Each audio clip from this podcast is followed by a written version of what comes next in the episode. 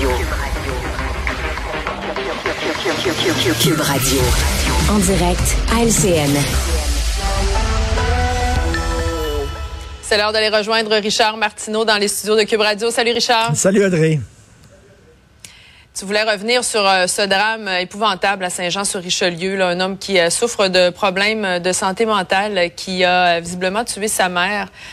tu voulais nous parler surtout de, de ces tragédies là, de, de, de, ce que vivent les parents qui ont un enfant qui souffre de graves, ben justement, euh, il y a eu des histoires comme ça là, au cours des derniers mois. On se souvient l'histoire à Rosemont aussi. Mhm. J'ai une pensée vraiment toute particulière. Ça me touche énormément ces histoires-là.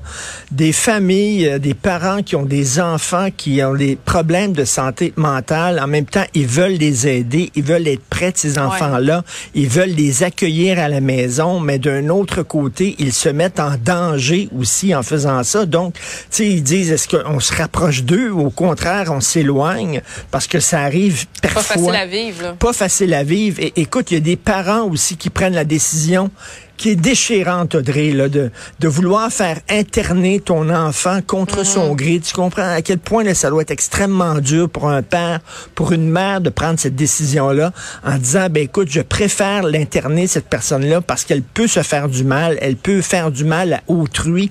Malheureusement, autant c'était trop facile avant de faire interner quelqu'un. Ah, dans les années 50, tu avais une tante un peu mhm. fatigante, là, tu disais, hey, folle cette tante-là, puis boum, il la mettait euh, dans un institut psychiatrique, c'était trop facile. Aujourd'hui, c'est trop difficile. Alors, ces parents-là disent, écoutez, mon fils peut être violent, oui, mais est-ce qu'il a commis des actes violents? Non, mais je vous le dis, là, il va en commettre un.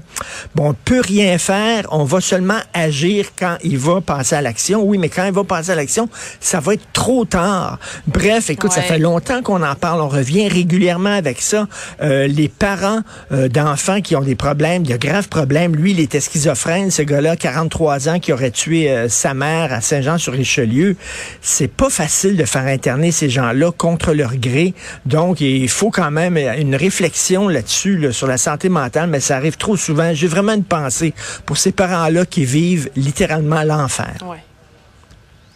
Voulais parler des maisons des aînés qui sont presque vides, Richard. Est-ce que c'est un faux départ pour ben les maisons des aînés? La CAQ, on le sait, hein, je le dis souvent, j'en ai souvent parlé ici à, l'émission, ils aiment les gadgets euh, reluisants, les bébelles qui sont mm. belles, tu sais, au lieu des garderies, des CPE, un réseau de CPE, non, ça va être les maternelles 4 ans, puis euh, les lab écoles au lieu des écoles et les maisons des aînés, euh, les espaces bleus, le panier bleu, on aime ça arriver de... Et là, bon, et, en plus, non seulement ils sont presque vides, les maisons des aînés, elles coûtent plus cher que prévu. Oh mon Dieu, quelle surprise incroyable. On l'avait pas vu venir. Ben c'est ça. Et bon, presque vide. Pourquoi? Manque de personnel. Audrey, on vient de dire le troisième lien, on revient sur notre projet initial, il va changer. Pourquoi? Parce que le télétravail a changé la donne. Ben, on le savait qu'on était en pénurie de main-d'œuvre. On le savait. Et là, il y a des gens qui mm-hmm. disent pourquoi on n'a pas pris cet argent-là et investir ça dans les soins à domicile? Parce que les personnes âgées, ce qu'elles veulent, on le sait, elles veulent rester chez elles et pas aller nécessairement dans des maisons pour aînés.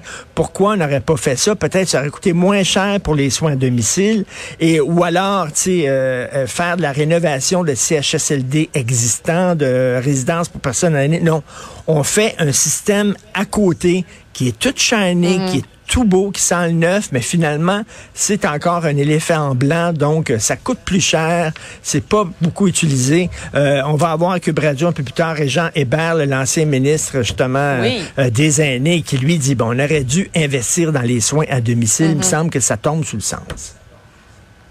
Merci Richard. Merci, bonne journée. Une belle journée. Salut, bye.